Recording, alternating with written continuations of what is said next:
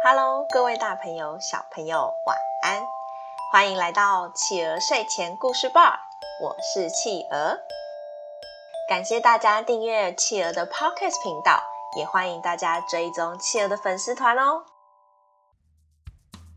今天企鹅要讲的故事是酒神戴奥尼索斯。酒神戴奥尼索斯，戴奥尼索斯是宙斯和塞莫勒公主的儿子。所有进入奥林帕斯山的神当中，只有戴奥尼索斯的妈妈是凡人。宙斯的老婆赫拉在知道塞莫勒怀孕的时候，她非常非常生气，于是她将自己化身成塞莫勒公主的保姆。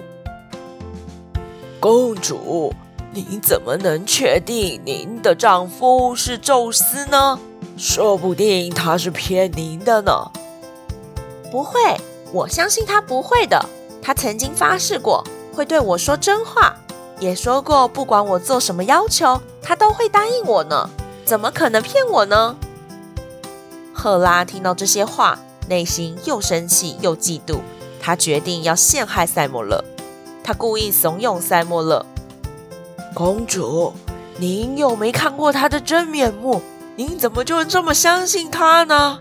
如果他真的是神，应该不是长这样吧？不然，公主，您呢就要他给你看看他真实的样子吧。这、这、这样好吗？为什么不好啊？公主，您都怀了他的孩子，还不知道孩子的父亲。”长什么样子？这样太奇怪了吧？您呢，就跟他撒娇一下就好了，他一定啊会答应您的。您刚才不是说吗？他会答应您所有的要求吗？塞莫勒公主被说得很心动。嗯，好吧，那我晚点来试试看。等到晚一点，宙斯来看塞莫勒的时候，塞莫勒对着宙斯说：“亲爱的。”你说你是宙斯，但我都没有看过你真正的样子。你让我看看嘛，让我看看吧。哦，不，不行啊！你看见我的真身，你会死的，真的不行。你想要什么其他的，我都可以答应，但这个不行啊！你是不是骗我的？你根本就不是宙斯吧？你骗了我！哼，你骗我，你骗我！哎呀哎呀，别哭别哭！我是宙斯，我没有骗你。哎，真是的。好吧，好吧，只是如果让你看见我的样子，你会死的呀。我不管，我不管。你让我看，你让我看。我相信你会保护我的，对吗？宙斯没有办法，只好答应了塞莫勒。他现出了自己真实的模样。就在那一瞬间，宙斯的强光闪电立刻烧死了塞莫勒。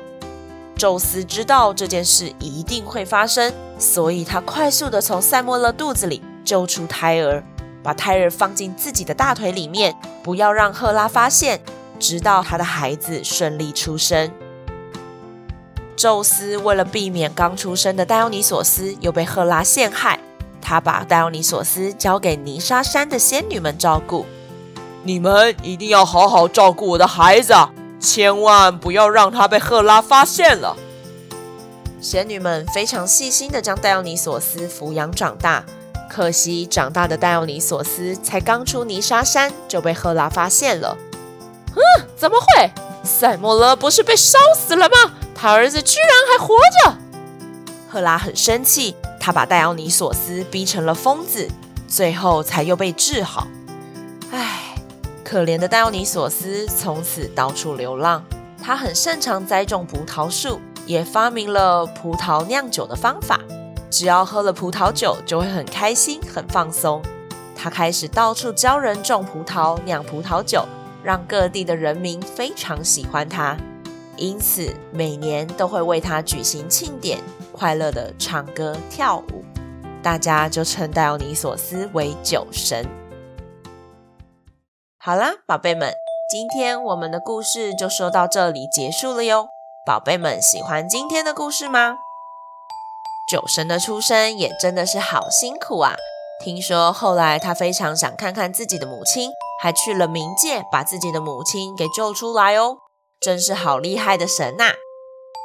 欢迎爸爸妈妈帮宝贝把宝贝的想法，在宝宝成长教室企鹅的粉丝团故事回应专区告诉企鹅哟。